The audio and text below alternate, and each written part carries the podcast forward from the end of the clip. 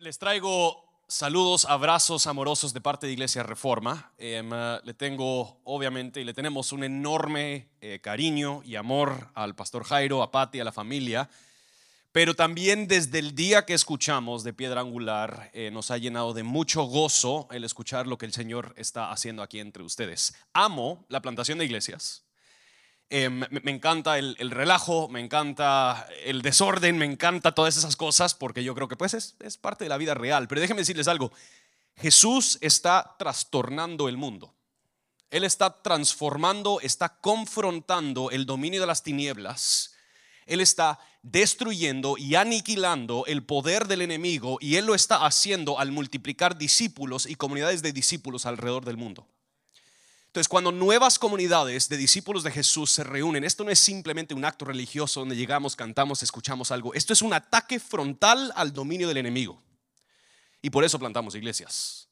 Así que yo, yo, yo quiero que empiecen a orar desde ya. ¿Quiénes de ustedes van a ser parte de otras iglesias plantadas en el futuro? ¿Quiénes de ustedes serán parte de llevar el Evangelio a lugares donde todavía no se ha proclamado? Porque creo, creo que esto apenas inicia con la Iglesia Petrangular. Así que que el Señor lo siga usando y lo siga moldeando. Vamos a estar en Salmos 62 y 63. Yo, yo no sé si en algún momento has considerado lo increíblemente precaria y delicada que es la vida humana. Somos tremendamente vulnerables. Desde la concepción hay miles de cosas que podrían afectar y terminar con nuestra vida. Si las condiciones y las conexiones no son milagrosamente perfectas, no hay vida humana. Pero no solo eso, cuando naces tus necesidades son enormes, no puedes hacer nada por ti mismo sin un balance idóneo y perfecto de comida, de dormir, de higiene, de cambios de pañal, condiciones limpias y seguras, un bebé fácilmente puede encontrarse en una situación de salud tremendamente frágil.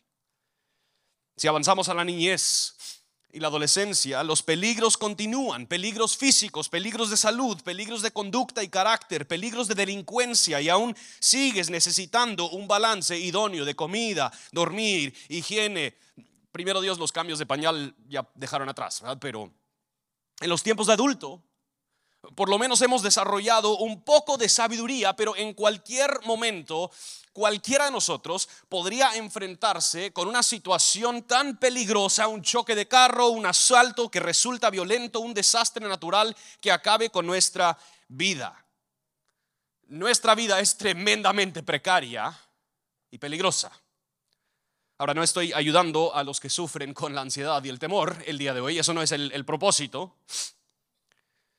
Pero es tan cierto, aquí no hay quienes no lideran con cierto temor y cierta ansiedad porque vivimos conscientes de nuestra fragilidad en algún entorno de la vida, ya sea nuestra carrera, nuestra reputación, nuestra salud física, nuestra salud interpersonal. La persona más fuerte aquí aún así no es autosuficiente. Como seres humanos somos frágiles. O puesto de otra forma, como seres humanos vivimos con una profunda dependencia Ninguno de nosotros es seguro por su propia cuenta, saludable por su propia cuenta, estable por su propia cuenta. La dependencia es parte de ser un humano. Dependencia. ¿Podrían todos decir esa palabra junto conmigo? Dependencia. Recuerden esa palabra. Pero hay otra palabra que define la condición humana. Es la palabra deseo. El momento que un niño sale del vientre de su madre, sale llorando. Desea algo. Aunque a veces ni sabe lo que desea. Desea comida, afecto, protección, abrigo. En la niñez desea apego, afirmación, atención, límites, conexión y amistad. En la adolescencia desea respeto, desea cosas materiales, un plan para su vida. En la época de adultos seguimos deseando, deseamos avanzar en nuestra carrera, deseamos más dinero, más seguridad, más cercanía con nuestra familia. Estamos llenos de deseos y a menudo estos deseos nos dominan a tal punto que perseguimos cosas que hasta nos sorprenden a nosotros. Ser un ser humano es ser deseoso. Deseo es algo que define la vida humana. Todos juntos esa palabra, deseo. Dependencia y deseo. A veces solemos ver estas dos cualidades en nuestra propia vida, nuestra dependencia y nuestro deseo, y en algún momento decimos, ay, qué fastidio. Qué fastidio no, no, poder ser más autosuficiente. Qué fastidio no poder ser más independiente. Qué fastidio el no lograr saciar mis deseos más profundos. Qué fastidio el no poder satisfacer mis anhelos. Pero hoy vemos dos salmos demostrando que en realidad estas dos cualidades no son algo que deberíamos lamentar. Al, al contrario, son un prerequisito para una vida de oración. Una vida de, oración es una vida dependiente y deseosa. La oración es algo que nos cuesta a todos. Todos somos novatos cuando se trata de la oración. No conozco a nadie que puede decir, ¿sabes qué? Yo creo que yo oro suficiente. Esa persona no existe. Nadie es un orador profesional y pocos dirían, ¿sabes lo que más se me facilita en la vida cristiana es la oración? Al, contrario, hay quizás momentos cuando se nos hace más fácil, pero en general una disciplina sostenida y extendida de un hábito de oración se nos hace difícil a muchos. Una vida de oración presupone estas dos posturas de alma. Una vida de oración robusta parte de una postura de dependencia y una postura de deseo. Y vamos a ver cada uno en orden en los dos salmos que estamos. Salmo 62 y 63. Salmo 62, 1 y 2. La palabra del Señor dice lo siguiente, en el nombre del Padre, el Hijo y el Espíritu Santo. En Dios solamente espera en silencio mi alma. De Él viene mi salvación. Solo Él es mi roca y mi salvación, mi baluarte. Nunca seré sacudido. Muy sencillamente, David, quien está escribiendo este salmo, depende únicamente de Dios. Esta dependencia la demuestra en su silencio ante Dios. El, silencio es una expresión de su dependencia a Dios. Ya no hay palabras que David puede expresar para cambiar la situación. David no tiene el poder para manipular a Dios o torcerle el brazo. Más bien David está sentado en la presencia de Dios en silencio, dependiendo y confiando únicamente en la obra de Dios, sea cual sea. Él depende de Dios. El silencio en las escrituras, en muchas partes, es una expresión de confianza en Dios. Es una muestra que la ansiedad y el afán se ha apagado, ya no hay palabras ni actividad, más bien únicamente hay dependencia en la presencia de Dios. Los papás de niños pequeños, quizás entendemos esto. A veces los niños en la noche, por lo menos las mías, se despiertan con temores o ansiedades. Hay un trueno afuera o escuchan algo en la casa o están teniendo alguna pesadilla, han visto algo que les asusta en alguna película y, y, lo siguen pensando en las horas de la noche, entonces vienen y buscan a sus papás. Y ahí como papá me ha tocado, yo no sé ustedes, pero yo tengo una hija en particular que cuando ella se me acerca, ella no dice una sola palabra, ella ni me toca, solo viene y se me para a la par mía y me mira. Hasta que de repente yo medio dormido, abro los ojos y la tengo ahí enfrente. Y me expresan que tiene miedo.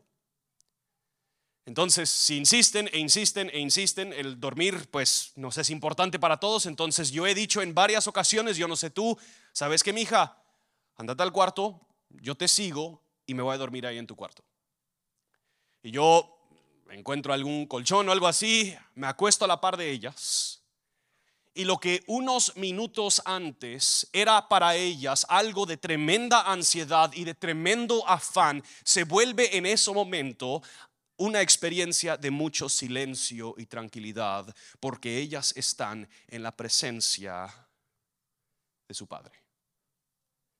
En ese silencio hay confianza en que lo que ellas temían no se compara a quien ellas tienen ahí con ellas. Y eso es lo que está sucediendo aquí con David. David está diciendo en Dios solamente, espera en silencio mi alma, porque de Él viene mi salvación. Lo que está allá afuera en nuestra vida puede ser de extrema amenaza y de enorme peligro. Puede ser que nuestra vida, nuestra reputación, nuestra carrera, nuestra cuenta bancaria, nuestras relaciones están colgadas de un hilo. Pero al reconocer nuestra profunda dependencia y que nuestra salvación viene solo de Él, que Él nos está sosteniendo, que Él nos salva, esa convicción trae silencio y reposo a nuestra vida inquieta. Esta dependencia en silencio es oración. Una vida de oración es una vida dependiente. Para muchos de nosotros no pensamos en el silencio como un acto de oración. De hecho, la mayoría de nosotros, seamos sinceros, huimos el silencio. Nuestra vida es vivida a un volumen muy alto. Vivimos de actividad en actividad, vivimos con prisa. En todo momento hay ruido, especialmente en nuestra época aquí de smartphones. Hasta el baño nos acompañan. donde sea hay algo que nos puede distraer. Solo tenemos un par de momentos a veces para luego tirarle un par de palabritas de socorro a Dios esperando que Él haga algo mientras que corremos de una cosa a la otra. Muchos de nosotros no procuramos este silencio y así demostramos nuestra creencia implícita que realmente nosotros nos consideramos independientes. Si no tenemos tiempo para estar en la presencia de Dios en silencio, lo más probable es que nos creemos independientes. No hemos asimilado y aceptado nuestra dependencia. David dice en versículo 2, solo Él es mi roca y mi salvación, mi baluarte, nunca seré sacudido. David expresa en estas palabras una dependencia completa. Para David no hay un plan B. Él depende de Dios. Él se ha arrojado sobre la fidelidad de Dios y él está simplemente esperando a que Dios actúe. Y David procede con la plena confianza de que Dios actuará. En, muchos casos, nuestra oración no luce así. Por lo menos yo oro como si la oración es uno de los recursos que tengo. Pero si resulta que Dios como que no le interesa, yo tengo otro plan. Yo, tengo otros recursos que yo puedo encontrar. Oramos como si estuviéramos jugando la lotería. A ver, si Dios responde, si ganamos sería genial, pero si no, pues creemos que tenemos otras maneras de proveer por nuestras necesidades. Pero David no ora así. David ora con plena dependencia, con plena confianza. Para orar de esta manera ha sido necesario que David reconozca su profunda necesidad y dejar de depender de las otras cosas. De hecho, nosotros vemos a David expresar cosas muy parecidas en otros salmos. Salmos como Salmo 27. David dice, algunos confían en carros y otros en caballos, pero nosotros en el nombre del Señor nuestro Dios confiaremos. Los carros y caballos parecen ser fuertes, ser capaces de sostenernos y salvarnos, pero solo son una fachada y resultan siendo también incapaces. Se nos hace a nosotros muy fácil confiar en los caballos y en los carros. Hacemos todo lo posible nosotros como seres humanos para minimizar la cantidad de dependencia que nosotros tenemos. Crecemos nuestras cuentas bancarias, evitamos a ciertas personas o lugares, perfeccionamos nuestra imagen en las redes sociales, aprendemos a quedar bien con todos, vivimos llenos de ansiedad, intentando a minimizar lo tremendamente vulnerables y dependientes que somos con nuestras propias fuerzas, intentamos a estabilizar nuestra vida. No nos gusta aceptar la verdad de que somos criaturas necesitadas y dependientes y arrojarnos sobre Dios como nuestra única roca y salvación. Esto es lo que David afirma en versículo 9 al 12. Dice, los hombres de baja condición solo son vanidad y los de alto rango son mentira en la balanza suben, todos juntos pesan menos que un soplo. No confíen ustedes en la opresión ni en el robo, pongan su esperanza. Si las riquezas aumentan, no pongan el corazón en ellas.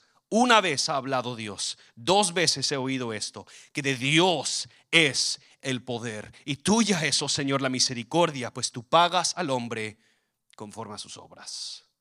Todos los hombres, ya sean ricos o pobres y todo lo que ellos podrán acumular o perder, si lo pones en una balanza y lo pesas, dice David que a comparación del poder de Dios son casi que un soplo.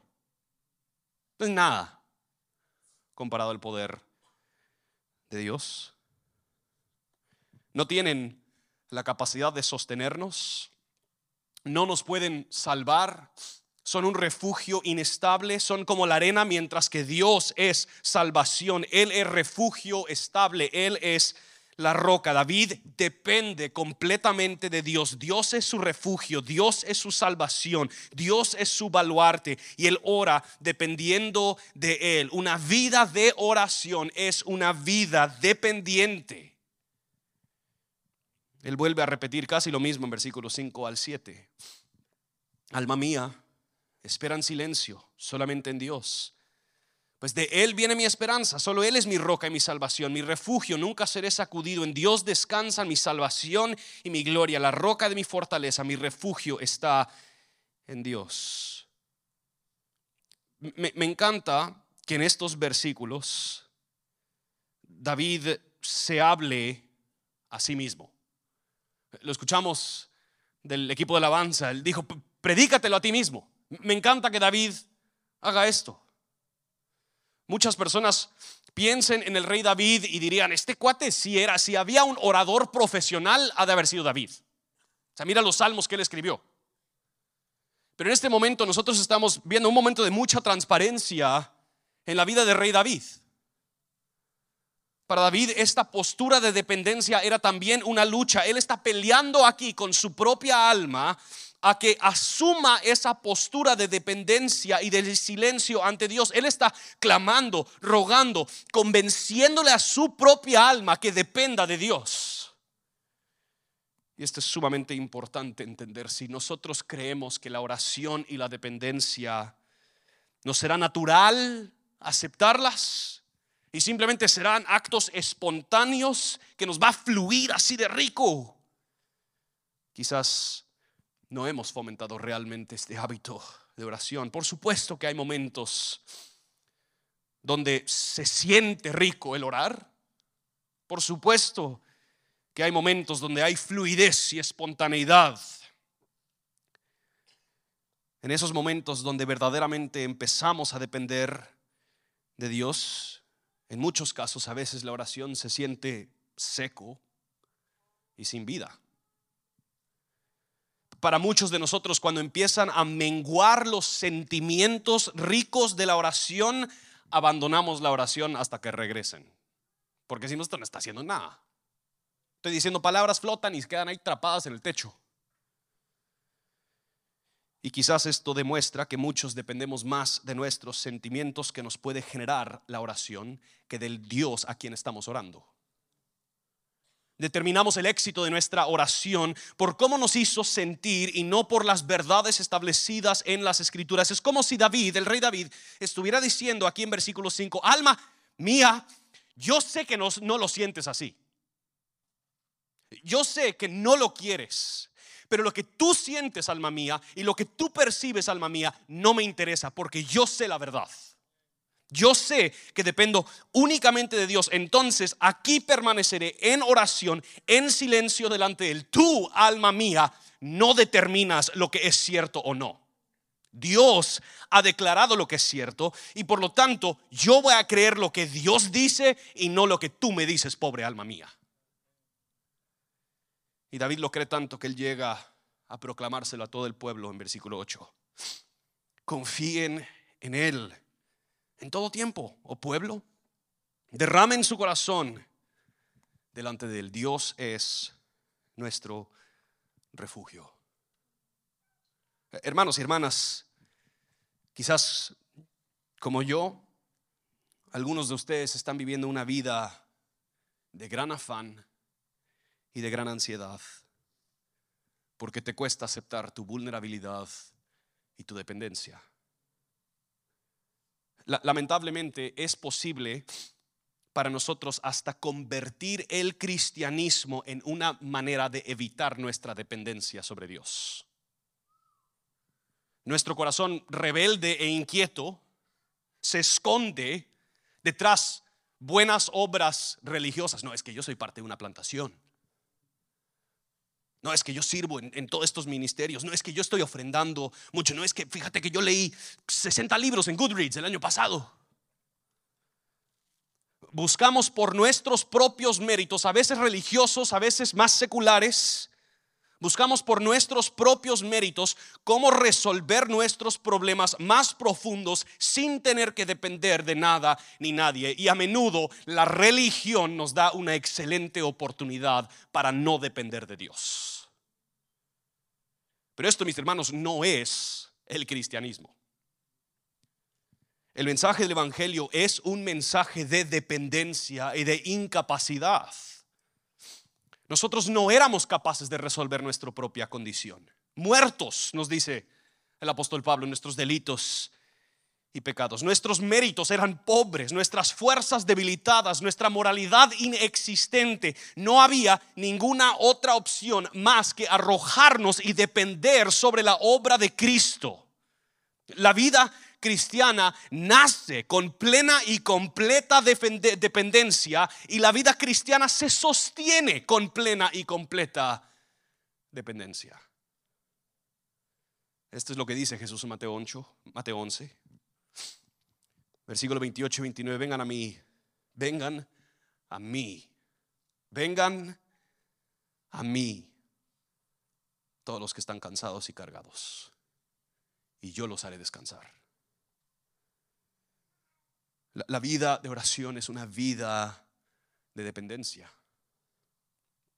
Paul Miller dice en su libro Fenomenal, Una vida de oración, tenemos una reacción alérgica a la dependencia. No obstante, esa es la condición del corazón más necesaria para una vida de oración. Una vida de oración es una vida de dependencia, pero la segunda postura del alma necesaria para una vida de oración es tener un alma deseosa. Para eso vamos a pasar a Salmo 63. Noten lo que dice David también en versículo 1. Oh Dios, tú eres mi Dios, te buscaré con afán. Mi alma tiene sed de ti, mi carne te anhela cual tierra seca y árida donde no hay agua. David está usando mucho lenguaje lleno de pasión, lleno de poesía. Noten cómo él habla de su satisfacción en versículo 4 y 5. Así te bendeciré mientras viva, en tu nombre alzaré mis manos como con médula y grasa. Qué rico. Está saciada mi alma y con labios jubilosos te alaba mi boca. ¿En algún momento de tu vida has comido algo tan delicioso que te hace casi querer gritar con gozo Sí, algunos. Estuve en Coatepeque, Guatemala, y me comí lo que nosotros decimos puyazo, picaña en Brasil, una picaña tan suculenta que no he podido comer carne de la misma forma desde ese día. Me quedé tan impresionado con eso, me quedó grabado. Y, y David está utilizando terminología muy parecida, que Dios sacia profundamente Es increíble que la Biblia no menosprecia los deseos del alma. Al contrario, la Biblia nos anima a considerarlas, a contemplarlas, para también evaluar qué es lo que los pueda satisfacer. No es malo anhelar, no es malo desear. Y esto es muy importante. La fe cristiana no es una piedad antiemocional, antisentimental, no es una piedad antideseo o anti-anhelo. No quiere que simplemente te vayas al desierto para vivir un ascetismo. La fe cristiana no está en contra de saciar tus deseos más profundos, más bien la fe cristiana quiere que tú evalúes esos deseos y consideres que quizás tus deseos son demasiado débiles y fácilmente satisfechos con cosas de esta tierra. La fe cristiana no está en contra del sexo, ni de la comida, ni de la bebida. No está en contra del buen arte, no está en contra de amistades profundas. La fe cristiana simplemente diría que ni el sexo, ni la comida, ni el arte, ni las amistades pueden verdaderamente saciar los deseos más profundos de tu corazón. El momento que los elevamos al nivel de ser un Dios es cuando simplemente necesitamos más. Y nos decepcionan. La realidad es que hay deseos en el alma del humano que no son saciados con las cosas de este mundo. Hay muchos que sí. Tenemos hambre, comemos. Tenemos sed, bebemos. Estamos cansados, dormimos. Pero si es Lewis es quizás el que mejor ha explicado este fenómeno. Él dice, si encuentro en mí mismo un deseo que nada de este mundo puede satisfacer, la explicación más probable es que fui hecho para otro mundo. Si ninguno de mis placeres terrenales lo satisface, eso no demuestra que el universo es un fraude. Probablemente los placeres terrenales nunca estuvieron destinados a satisfacerlos, sino solo a excitarlos y sugerir que hay algo auténtico. Si esto es así, Debo cuidarme, por un lado, de no despreciar nunca o desagradecer estas bendiciones terrenales y por otro, no confundirlos con aquello otro de lo cual están, de lo cual estas son una especie de copia o espejismo. Que, que a final de cuentas los placeres de este mundo los podemos disfrutar por lo que son, sugerencias de que hay algo superior, sugerencias de que hay algo mayor. Y en Salmo 63 David está enfatizando que hay deseos en el alma y esos deseos encuentran completa y plena satisfacción en Dios. Ahora, esto viene siendo afirmado por los cristianos por siglos. La confesión de Westminster dice, el fin principal del hombre es glorificar a Dios y gozar de Él para siempre. Es interesante que no dice, el fin principal del hombre es primeramente mantener a Dios apaciguado, feliz. La Biblia y la fe cristiana reconoce plenamente que no hay nada que llenará el alma humano con más gozo y más satisfacción que glorificar a Dios. Pero hay, hay un asunto muy importante para que estos deseos profundos del alma sean saciados. Tiene que haber una comunión, una intimidad con Dios. Noten lo que dice David en versículo 2 y 3 y 6 a 8. Así te contemplaba en el santuario para ver tu poder y tu gloria, porque tu misericordia es mejor que vida, mis labios te alabarán. Versículo 6 al 8, cuando en mi lecho me acuerdo de ti, en ti medito durante las vigilias de la noche, porque tú has sido mi ayuda y la sombra de tus alas canto gozoso. A ti se aferra mi alma, tu diestra me sostiene. Estos deseos han sido tanto estimulados como también saciados por las experiencias en la presencia de Dios en oración. David no está hablando de una manera teórica, de que Dios en teoría puede saciar. David está hablando de manera empírica. Él lo ha experimentado. Él lo ha vivido. John Piper dice, gozar de Dios es la manera de glorificar a Dios. Pero para gozarlo, debemos conocerlo. Verlo es apreciarlo. Si Él se queda detrás de una tiniebla difusa y vaga, puede que sintamos curiosidad por un tiempo, pero cuando la tiniebla se disipe, nos maravillaremos con gozo al darnos cuenta que estamos al borde de un inmenso tesoro. Muchos tal vez pensarán que la oración es una gran estafa pero quizás es porque estamos viviendo más de las experiencias de otros que de las nuestras. Es como querer sentirte saciado viendo a un compañero comer. No funciona así. Hermano hermana, tú no podrás gozar de intimidad con Dios únicamente escuchando prédicas o asistiendo a eventos de la iglesia. Tendremos que apartarnos a solas con Dios para conversar y convivir con Él. Y a lo largo del tiempo, como cualquier otra relación, nuestra intimidad va creciendo y poco a poco Dios va saciando los anhelos más profundos de nuestra alma deseosa. Pero no solo eso, en la oración, Dios nos sostiene hasta que podamos llegar a estar con Él, donde Él nos va a saciar por completo. Lo impresionante es cuando nosotros cultivamos una vida de oración, estamos experimentando una pequeña sombra del gozo que tendremos para siempre. Intimidad con Dios en esta tierra es una sombra de la eternidad. Intimidad con Dios en esta tierra en oración es un adelanto en el camino a nuestro destino final. Es un aperitivo del banquete que nos espera cuando llegamos con Él.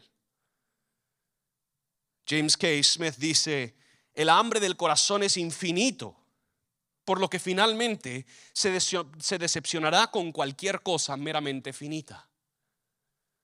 El teólogo y pensante maravilloso Agustín dijo, nuestro corazón está inquieto hasta que descansa en ti.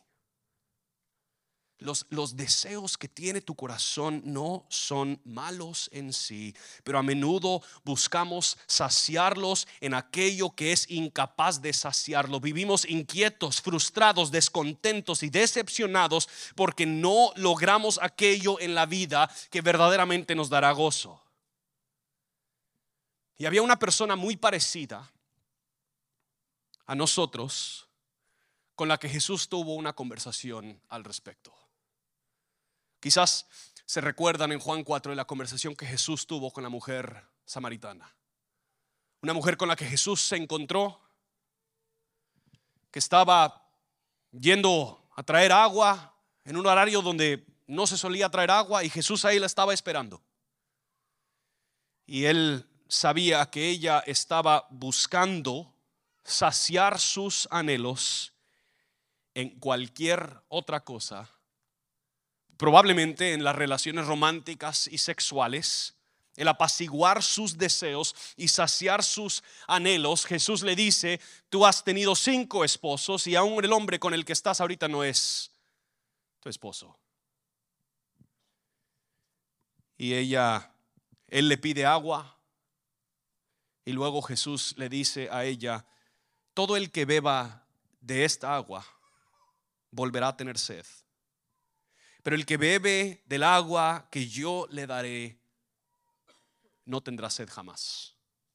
sino que el agua que yo le daré se convertirá en él en una fuente de agua que brota para vida eterna. Unos capítulos más adelante Jesús dice en Juan 6:35, yo soy el pan de la vida, el que viene a mí no tendrá hambre y el que cree en mí nunca tendrá sed. Los deseos más profundos de tu alma pueden ser saciados. Todo lo que el alma humano busca lo encuentra en Cristo. Y Dios nos ha dado la oración como una de las maneras en las que todos los días nos apreciamos de aquel que llena cada vacío, que nos acompaña en la soledad y que nos fortalece en la debilidad. Mis hermanos y hermanas, la dependencia y el deseo no son cargas con las que tenemos que lidiar, ni son errores de fábrica que tenemos por haber nacido seres humanos. más bien, estas son cualidades dadas por Dios a sus criaturas que en Él encuentran su solución. Una vida de oración es una vida de dependencia y deseo. Pero en realidad decirlo así es incompleto. Una vida de oración es una vida que confía que Dios lo sostiene y que Dios lo sacia. Nuestra falta de oración a menudo es porque no creemos que Dios realmente es quien Él dice ser.